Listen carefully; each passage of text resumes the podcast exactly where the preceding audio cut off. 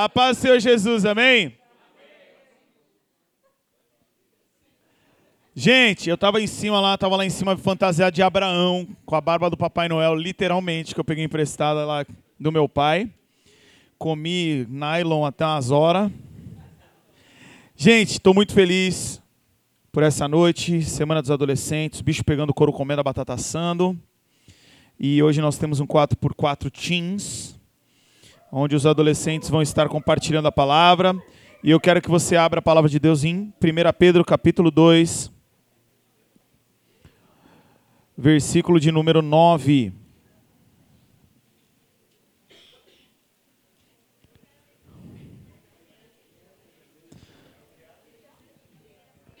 Primeira Pedro 2:9, quem achou diz amém. Quem não achou, espera eu. Tô operando, tô operando. Quem achou, diz amém. Quem não achou, dá um mortal para trás agora. Todo mundo achou? Ninguém deu um mortal para trás, então tá liberado. Vamos lá, gente? Posso seguir? 1 Pedro, capítulo 2. Vamos dar uma corridinha do versículo 7, só para trazer um contexto. Vamos lá. Sim, vocês os que. Repete, os que creem. Agora repete com força. Os que creem. Reconhecem a honra que lhe é devida, mas para os que não creem, a pedra que os construtores rejeitaram se tornou pedra angular. E também ele é a pedra de tropeço, rocha. Sim, sim, agora eu estou no 8. Não, eu falei, vamos ler o 7 para a gente pegar um contexto. Quem me ouviu diz amém? amém? Ah, então tá bom. Pensei que. Versículo 8. E também ele é a pedra de tropeço, rocha que faz as pessoas caírem. Tropeçam por quê? O que está escrito aí? Por que, que eles tropeçam? Não obedecem à palavra e, portanto, deparam com um destino planejado para elas. Agora, vem o versículo que nós iremos trocar ideia. Vocês, porém, são povo escolhido, reino de sacerdotes, nação santa, propriedade exclusiva de Deus. Assim vocês podem mostrar às pessoas como é admirável aquele que os chamou das trevas para a sua maravilhosa luz. Senhor, aqui está a tua palavra, obrigado por essa noite, por cada vida que vai vir aqui compartilhar, por essa dinâmica, abençoa-nos, Pai, nós precisamos de ti, a tua palavra fala que sem ti nada nós podemos fazer, em nome de Jesus. Amém. Quero só abrir um contexto desse texto. Essa carta foi escrita, Pedro escreveu para uma galera que era estrangeiro, estrangeiro literalmente, morava num outro lugar. E por isso que depois ele vai falar aqui do contexto também, né? Vocês que são estrangeiros e tal, vivam de modo exemplar. Mas ele começa fal falando ali no versículo 7 sobre crer. Existia uma crença ali no povo judeu, em cima de Deuteronômio capítulo 7, versículo 6. Vou ler para você, não precisa abrir não, porque senão Carlinhos vai demorar muito. Então eu já vou falar aqui, ó. Deuteronômio capítulo 7, versículo 6 diz assim, ó: Vocês são povo santo que pertence ao Senhor seu Deus. Dentre todos os povos da terra, o Senhor seu Deus escolheu para serem propriedade especial. Então Deus havia levantado o povo de Israel como uma propriedade especial como um povo escolhido dele. Só que algo que eu quero que você perceba é que Deus escolheu Israel para a linhagem messiânica, ou seja, Jesus precisava ser alguma coisa, ele precisava ser brasileiro. Tem gente que acha que Deus é brasileiro, né? Não tem base bíblica não. Mas Jesus ele precisava ser alguma coisa. É, tinha cabimento, por exemplo, Jesus ser argentino? Não tinha cabimento nenhum, mano. Não tinha como. E aí Deus escolheu Israel. Mas desde a escolha, lá com Abraão, nós já vemos que, na verdade, Deus tem um mistério para a humanidade, porque ele fala para Abraão: Em ti serão benditas todas as famílias da terra. E aí havia uma certa soberba no povo judeu. Que o povo judeu pensava que era a última traquinas do pacote, a, a, a última Coca-Cola do deserto. Então eles tinham aquela coisa tipo assim: nós somos escolhidos, Deus vai com a nossa cara e o resto que vai para o inferno, literalmente. Só que não é isso.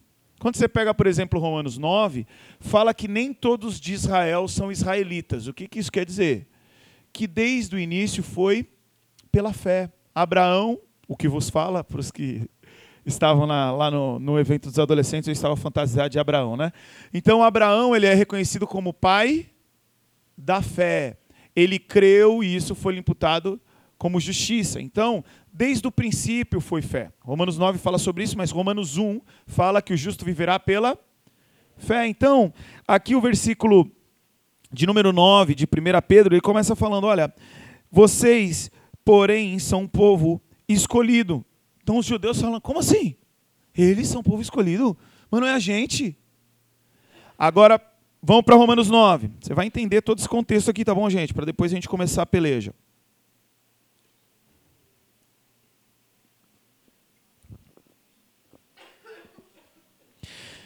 Romanos 9, versículo 6. Quem achou diz amém? Amém? Então vamos lá. Ó. Acaso Deus deixou de cumprir sua promessa com Israel? Paulo está perguntando e ele mesmo está respondendo. A resposta dele é: não, pois nem todos os descendentes de Israel pertencem de fato ao povo de Deus. Só porque são descendentes de Abraão, não significa que são verdadeiramente filhos de Abraão, pois as Escrituras dizem e aí ele segue explicando. Agora pula para o versículo 9, só para a gente ganhar tempo. Versículo 9 não, desculpa, versículo 30. Que é um meio que um resumo. Ele começa falando assim, ó, que significa tudo isso?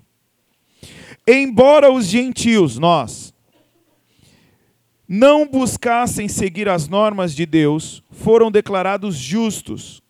E isso acontece pela fé. Já o povo de Israel, que se esforçou tanto para cumprir a lei a fim de se tornar justo, nunca teve sucesso, diz a palavra. Por que não? Porque tentaram se tornar justos por meio das obras e não pela fé. Olha o que vai dizer agora, ó.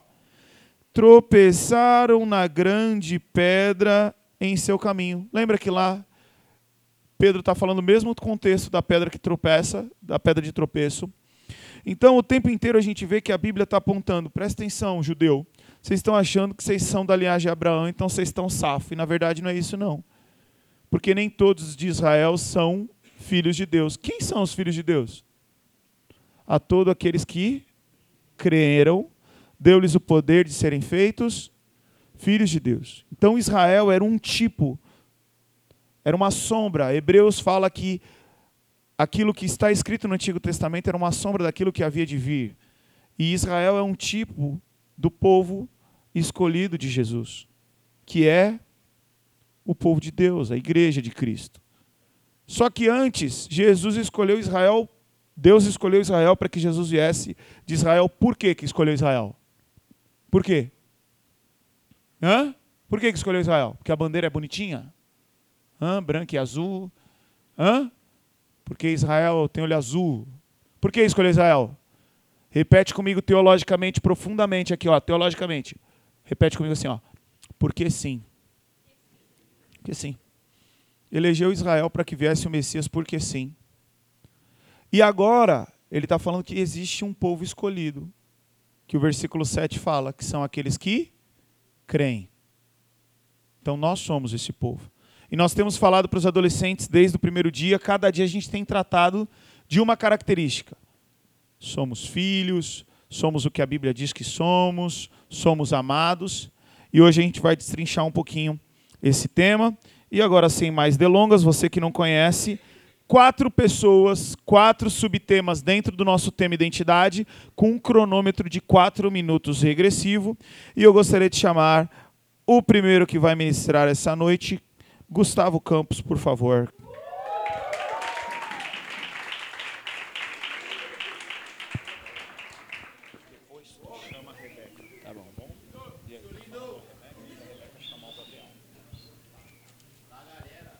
Boa noite, igreja. Paz, Senhor. Amém? Amém? Ah, pensei que vocês estavam sumidos. O meu tema é sobre sacerdócio real, então vamos começar por aqui. É, eu separei alguns pontos: visão, esforço, fé e oração. A visão é a visão de reino. Eu e você, nós somos chamados por Cristo, somos tocados por Cristo e nós aceitamos Ele como nosso Senhor e Salvador das nossas vidas. Porém, o grande chamado do Evangelho é anunciar as virtudes que Jesus tem nele E isso atrai as pessoas. O amor o constrange. A justiça é uma justiça inexplicável às palavras humanas. Mas o que eu quero dizer aqui é: a mudança começa dentro de você. E o sacerdócio real é um presente de Deus para o cristão. É um presente de Deus para os seus filhos.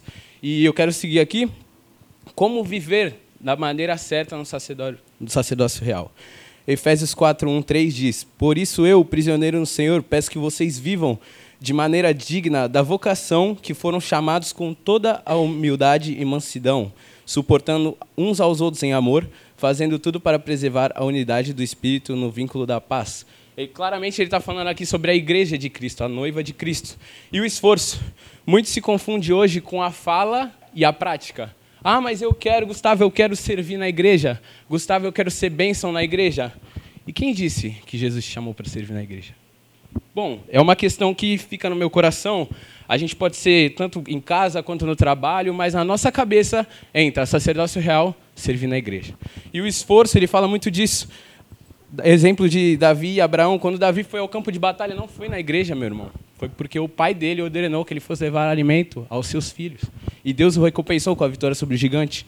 Quando Abraão largou sua terra natal, foi em obediência ao Senhor e Deus o recompensou com uma descendência que ele não viu, mas que era como a areia do mar. E lembre-se, a obediência pode não ter resultado imediato, mas tem resultado garantido.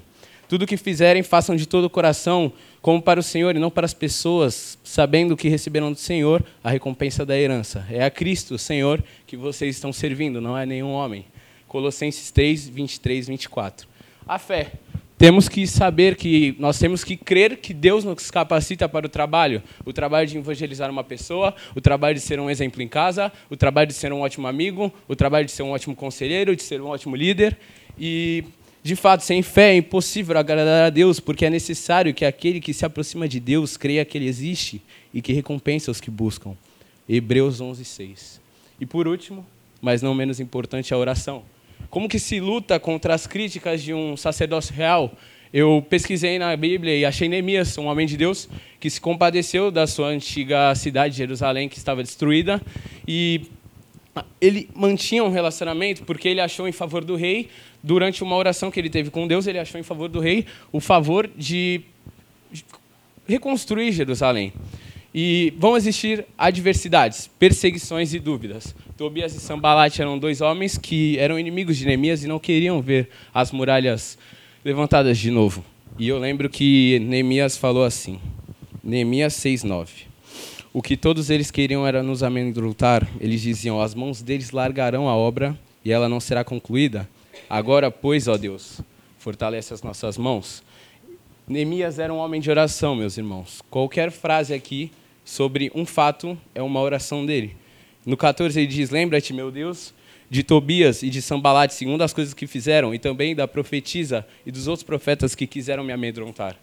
Não tenha medo, não fique preocupado. Jesus está no controle. Graças a Deus. Obrigado.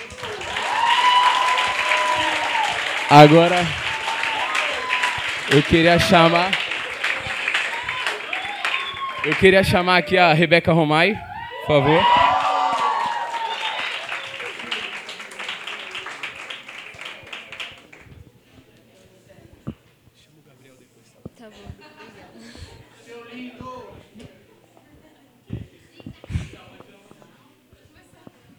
Boa noite, gente. A paz do Senhor. Eu vou falar sobre nação santa, referente a esse texto.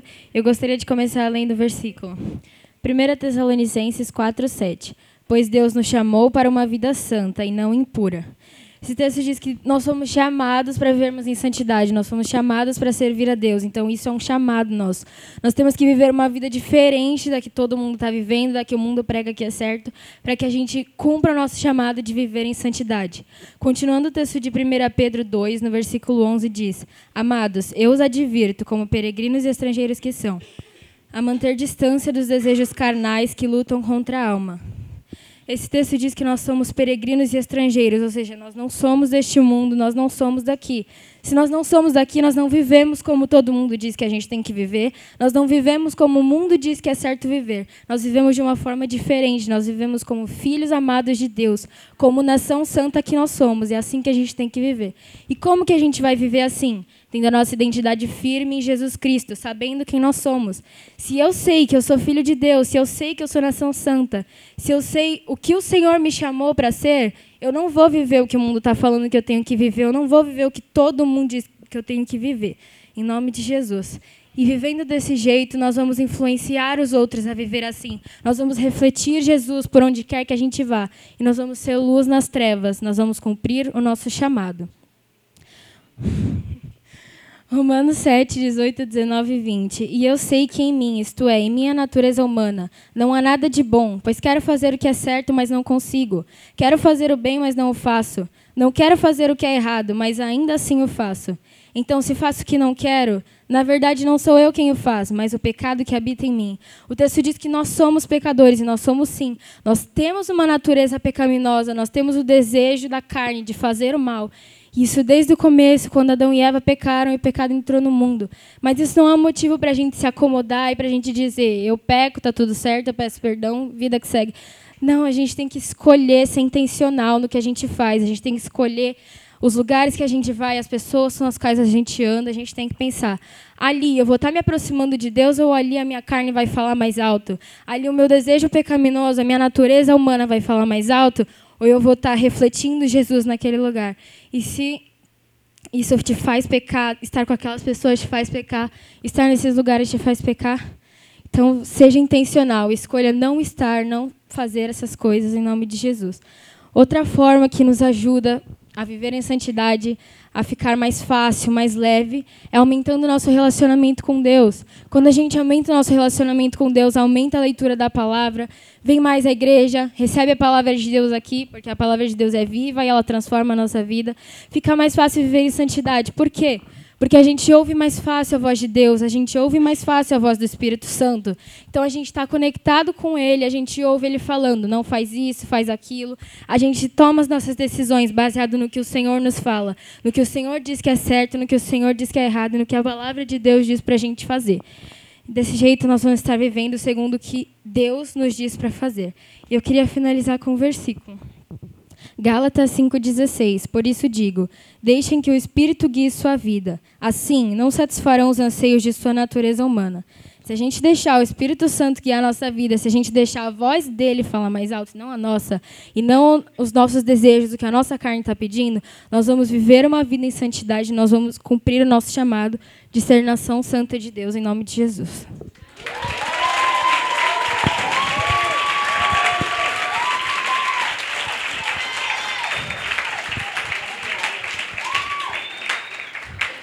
Eu queria chamar o Gabriel Isidoro.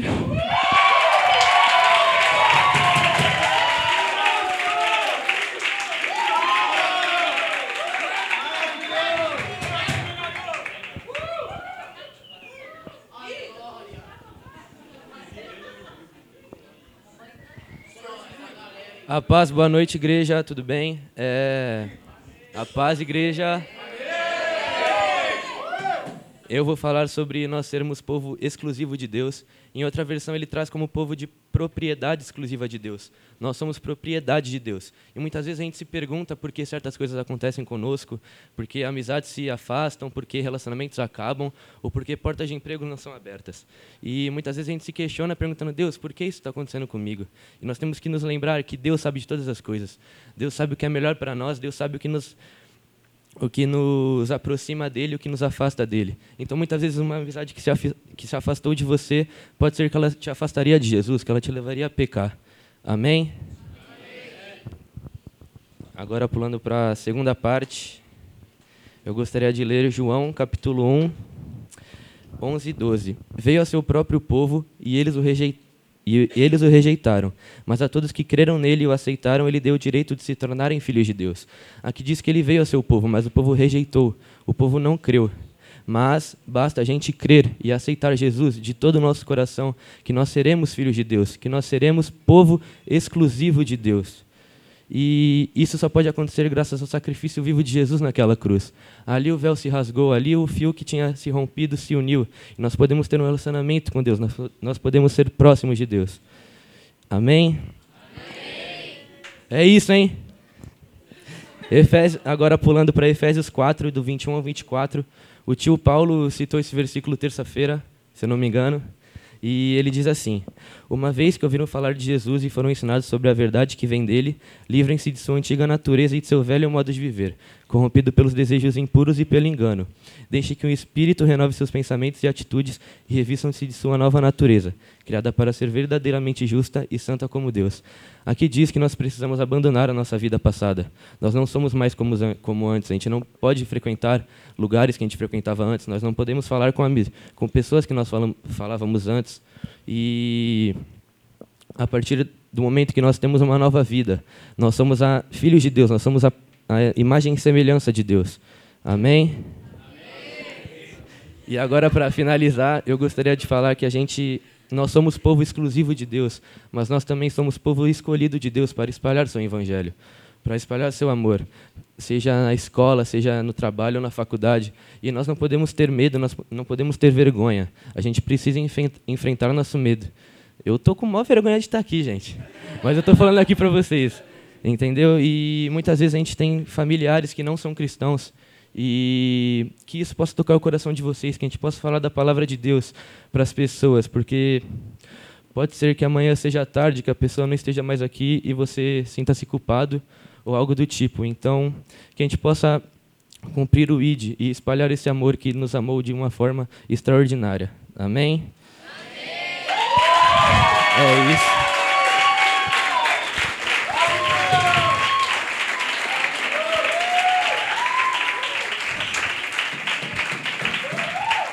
Agora eu gostaria de chamar a Júlia Mariano.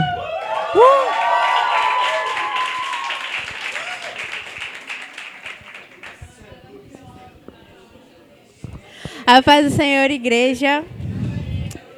Bom, nessa noite nós ouvimos que nós fomos chamados, que nós fomos escolhidos, que nós somos santos, que nós somos exclusivos de Deus. E no fim das contas, por quê? Né? Por que nós somos tudo isso? Para quê? Bom, o versículo, né, que é o versículo dessa noite, que é 1 Pedro 2,9, fala: Vocês, porém, são povo eh, escolhido, reino de sacerdotes, nação santa, propriedade exclusiva de Deus. Assim, vocês podem mostrar às pessoas como é admirável aquele que os chamou das trevas para a sua maravilhosa luz. Em outras versões, na versão NVI, fala: é, vocês são geração eleita, sacerdócio real, nação santa, povo exclusivo de Deus, para anunciar as grandezas daquele que os chamou das trevas para sua maravilhosa luz. Ainda em outra versão diz: vocês são tudo isso para, é, para que vocês possam anunciar como Deus os chamou da escuridão para a sua maravilhosa luz. Essa palavra para é uma preposição de finalidade. Ela sempre traz um fim, um propósito para o contexto anterior. Então, nesse contexto, nós fomos chamados, escolhidos, nós somos santos para anunciar as grandezas do nosso Deus. Deus nos deu uma identidade. E quando nós temos essa identidade firmada no Senhor, nós recebemos com isso uma missão também. E essa missão é exatamente essa: anunciar as grandezas, anunciar aquele que nos chamou. Esse é o dever de todo cristão. Bom, em 2 Coríntios 5, no versículo 16, 17, fala sobre nós sermos fala um pouco sobre o contexto do tudo já tudo velho passou, esse tudo se fez novo, e que agora nós somos embaixadores de Cristo. Então, com essa missão de sermos embaixadores de Cristo, no versículo 18 fala que o Senhor nos encarregou de reconciliar outros com ele, assim como Cristo nos reconciliou com Deus. Então, quando nós nos unimos com Cristo, nós também nos unimos com o propósito de Cristo. E o propósito de Cristo, como diz na Bíblia, é salvar o que se havia perdido. E assim, somos nós também. Nós temos essa responsabilidade de anunciar para, para os que estão perdidos, assim como nós estávamos, a salvação, que é Jesus. Bom, eu estava orando e o Espírito Santo me levou ao texto de Atos 4. Eu vou contextualizar rapidinho vocês. João e Pedro eles estavam pregando sobre Jesus e eles foram presos pelo sacerdote de Jerusalém. Eles fizeram uma reunião e decidiram que iam proibir João e Pedro de pregar. E falaram isso para eles. E eles foram falar com os sacerdotes, falaram: como nós vamos obedecer vocês e não a Jesus? nós não podemos deixar de falar daquilo que vimos e ouvimos. Esse é o versículo 20 de Atos 4. Falou muito ao meu coração, porque essa deveria ser a nossa pergunta. Como como não vamos falar daquilo que vimos e ouvimos? Como não vamos anunciar as grandezas que vivemos aqui? Aqui a gente tem essa oportunidade maravilhosa de viver a maravilhosa graça de Jesus. Nós estamos na maravilhosa luz de Jesus. E como nós não vamos falar isso para as outras pessoas? A palavra de Deus diz que, em Mateus 5,13, diz assim: Vocês são sal para a humanidade. Mas se o sal perde o gosto, deixa de ser sal e não serve para mais nada. É jogado fora e pisado pelas pessoas que passam. Isso quer dizer que o sal ele tem um propósito, uma finalidade, salgar. E se ele não exerce essa finalidade, esse propósito, ele não serve para nada e se torna inútil. Assim como nós, nós temos um propósito, que é anunciar a Cristo, que é falar da verdade que nós vimos, ouvimos e vivemos. Então, quando a gente deixa de viver esse propósito, a gente também deixa de ser útil nas mãos do Senhor. E o meu desejo que eu gostaria de falar hoje é que o Espírito, que Deus nos deu um espírito, não para nos tornarmos medrosos, pelo contrário, um espírito que nos enche de poder, de amor e que nos torna prudentes. Em outras versões fala autocontrole e equilíbrio. Qual é o nosso propósito? Conhecê-lo e fazê-lo conhecido. Amém?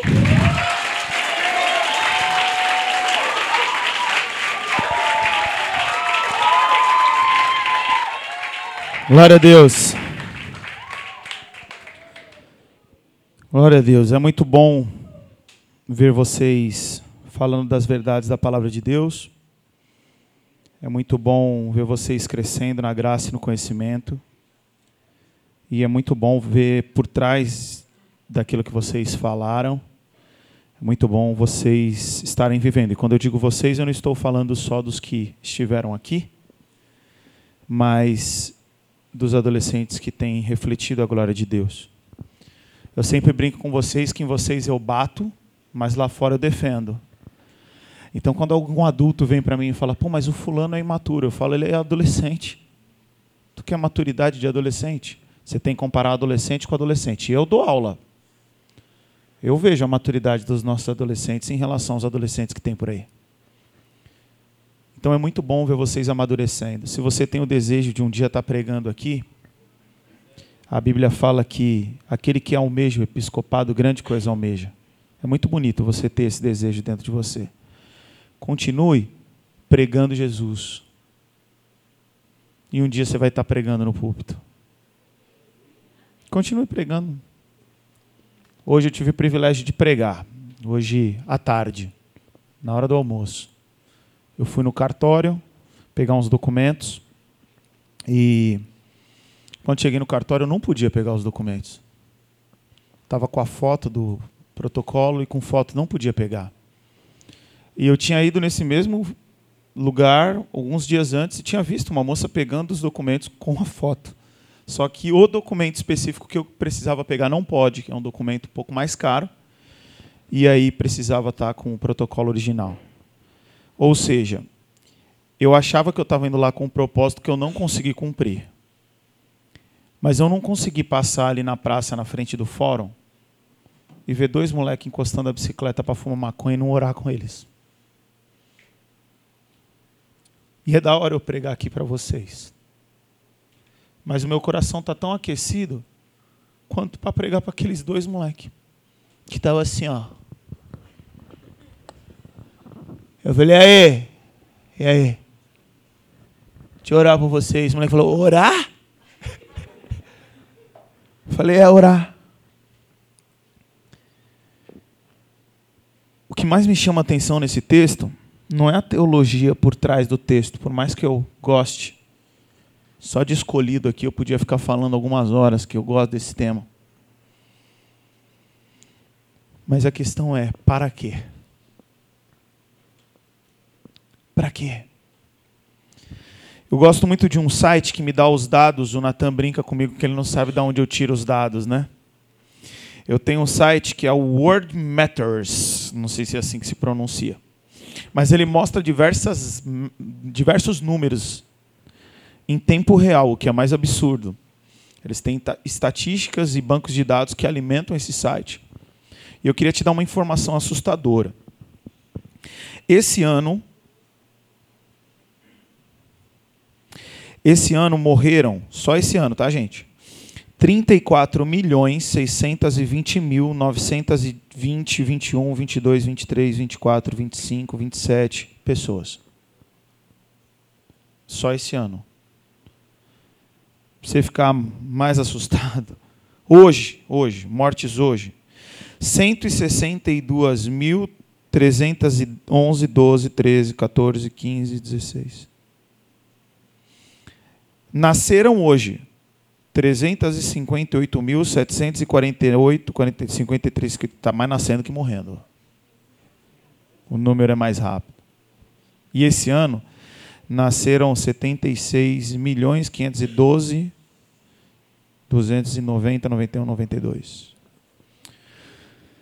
Mano, a gente é um sopro, velho. A gente é um sopro.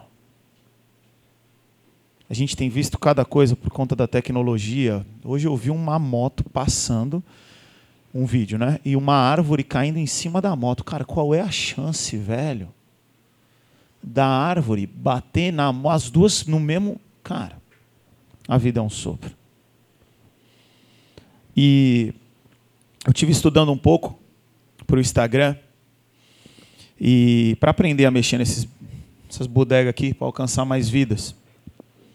E foi muito interessante que o cara que deu uma consultoria para mim, ele falou assim para mim: você é, o primeira, você é a primeira pessoa que está fazendo consultoria com a gente de Instagram e que não quer ganhar dinheiro. a minha vontade era falar para ele: é, mas o meu tesouro me deixa mais rico que esses playboy que estão querendo ganhar dinheiro aí. E ele falou algo no meu coração, ele falou algo assim, ele me deu um desafio, ele falou: você precisa de uma frase para colocar no teu Instagram. E aí, como lição de casa, eu fiquei ali, né? Tentando resumir o propósito do, do Instagram para deixar de resumo.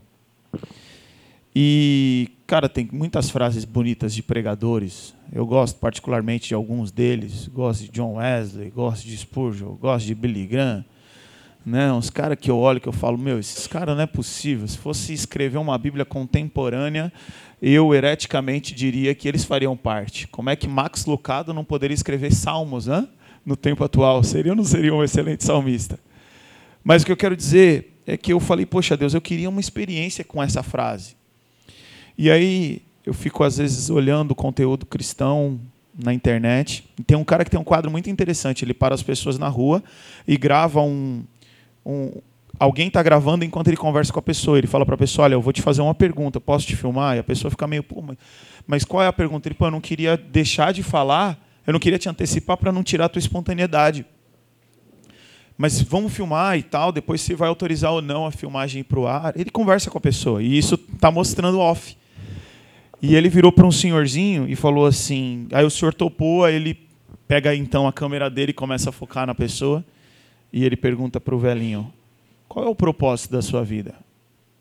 E quantas pessoas estão mais velhas, de repente, a falar, ah, meu filho, meu propósito já foi, né? Estou final de carreira, estou aí administrando os BO, e colhendo dos frutos. Mas o velhinho olhou para a câmera e falou assim: Meu propósito? Conhecer a Deus e fazê-lo conhecido. Para que você foi escolhido? Para que você é luz? Para que você é sal? Uma vez eu estava indo buscar a Marcela no trabalho ali na Praça Mauá, e tinha um senhorzinho. Ele estava com uma caixinha de som no cinto e um microfone que parecia aqueles rádios de táxi, pregando na Praça Mauá, mano. Acho que o dia que vocês estavam no evangelismo lá no emissário, ele estava com um megafone. O filho dele é meu amigo, Nê. Ele é da 100% Vida. E eu me inspiro porque ele faz isso há 45 anos. E um dia ele vai de megafone, outro dia ele vai de radinho, outro dia ele vai. Qual é o teu propósito, mano? Para a glória de Deus, eu quero que vocês saibam: o Gabriel e o Gustavo têm feito uma reunião dentro da escola deles. A Manô está fazendo dentro da faculdade. Eu chamo ela de Manó, porque é Manoela, né? Então é Manó, não é Manu. A pergunta que fica é: o Gabriel tem colado lá no fluxo. O que você está fazendo aqui, mano? que, que você vai apresentar diante de Deus? Eu gosto de uma história que eu já contei aqui algumas vezes. No mesmo jornal, na página inicial, contava a história de duas moças com uma média de idade entre 20 e 25 anos que foram servir em missões. E enquanto estavam no carro subindo uma serra, o carro caiu da estrada e as duas morreram. Na mesma capa de jornal, mostrava a história de dois milionários que compraram um iate top e decidiram viver o resto da vida viajando o mundo e colecionando conchas de diversas praias que eles iriam encontrar. Quando você confronta as duas notícias, você vai falar que foi um desastre aquelas meninas de 20 anos morrerem tão cedo enquanto estavam em missões falando do amor de Deus. Mas aos olhos de Deus é um desastre dois bilionários colecionarem conchas. Quando nós nos encontrarmos com Deus, o que nós vamos apresentar para Ele? Conchas? Diplomas? Sabe o que me preocupa? Eu tenho dito isso para vocês. Me preocupa os pais de vocês não deixarem vocês faltarem no Enem. Não deixarem vocês faltarem na escola. Mas acharem tudo bem vocês não estarem na escola dominical. Minha filha está aqui, ó. E ela ainda não entende, mas o meu lema para minhas filhas será: vocês podem ser qualquer coisa, mas antes disso, vocês têm que ser cristãs um monte de coisa elas já não vão poder ser. Primeiro são cristãs. A pergunta é: o que você tem feito do chamado Cristo? Essa pergunta é uma pergunta bíblica. E eles disseram: crucifica. Mas quem é Jesus para você? É um amuleto? É um disque emergência? Ou ele é o teu Senhor, o teu amigo, aquele que anda contigo todo dia? Eu fui convidado para estar num painel falando de evangelismo urbano. Em um outro culto de missões para falar de evangelismo urbano. Os dois temas propostos por aqueles que me convidaram. E aí eu tentei falar para eles, mano, só me explica, evangelismo urbano, para mim, ele está totalmente atrelado porque eu moro na cidade. Porque se eu morasse no campo, ia ser evangelismo no campo. Porque onde eu vou, eu tenho que estar tá ligado, velho. Eu tenho que aproveitar a oportunidade.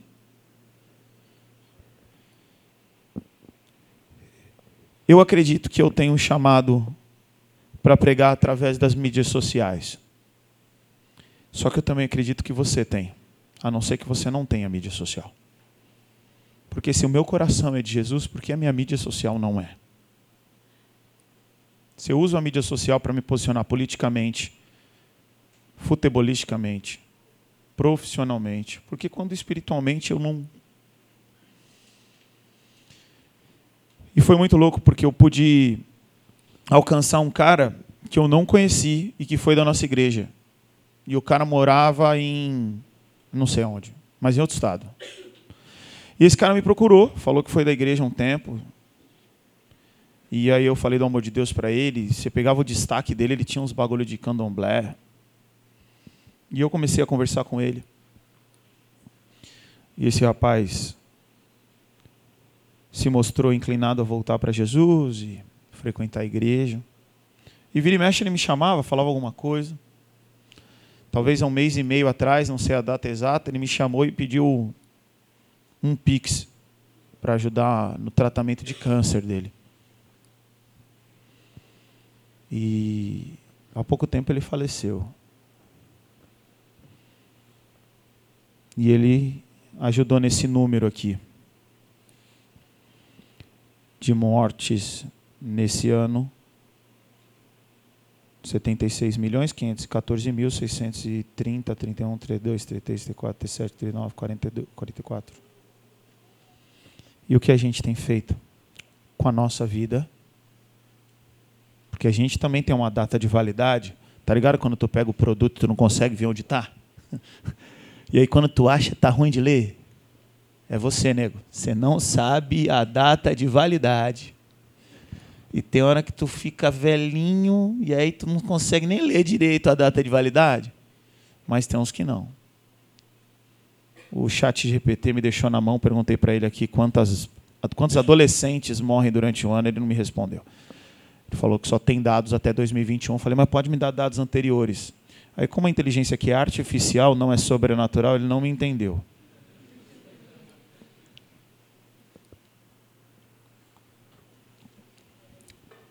Eu quero orar por vocês que que entenderam quem vocês são em Cristo. Amanhã nossa programação é no Quebra-Mar. Nós vamos estar lá falando do amor de Deus, celebrando a Jesus, a partir das 8 horas da noite. E talvez vocês vão se confrontar com uma realidade que vocês não estão acostumados. Pessoas bêbadas, pessoas falando de droga como se estivesse falando de figurinha da Copa. Mas a gente precisa abraçar esse propósito.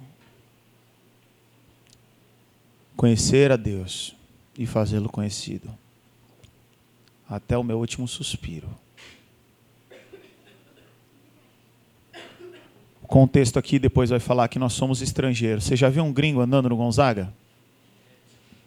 Irmão, ele nem abriu a boca, tu já fala, é gringo, velho. É ou não é? Parece que ele até anda diferente, não é?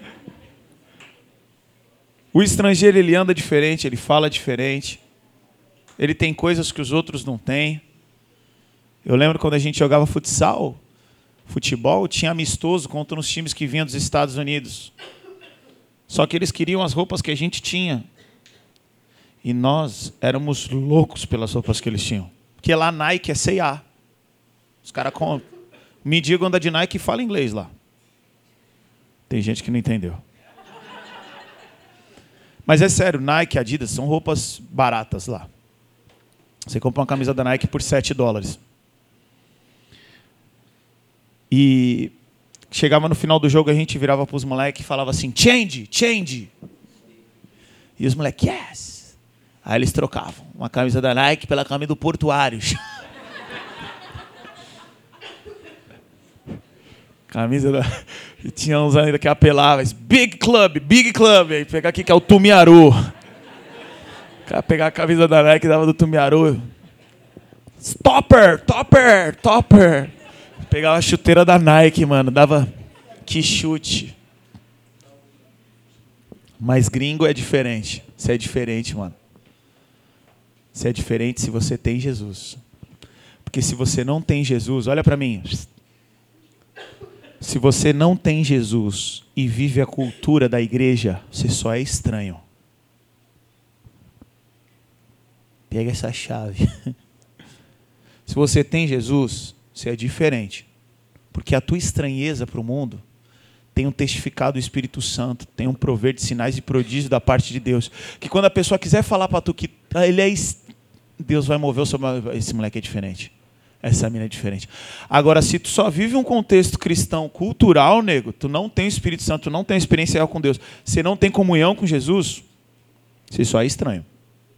Você só é estranho. Fecha os teus olhos. Fala, Deus, eu quero ser esse estrangeiro. Que todo mundo olhe e quer estar junto. Para saber que, quais são as notícias dessa nação. Eu quero ser esse embaixador que aonde entra tem autoridade para anunciar a verdade que ele traz. Eu quero mostrar de maneira prática que eu creio que eu sou um povo, que eu faço parte de um povo escolhido. Eu quero usufruir desse propósito de ter um sacerdócio real. Desculpa, eu pedi para você fechar os olhos, mas olha para mim. Sacerdócio real tem uma relação com uma passagem que eu acho linda. Moisés ele vira para o povo e fala assim: Vocês querem ser um povo de sacerdotes? E eles falam assim: Eu quero.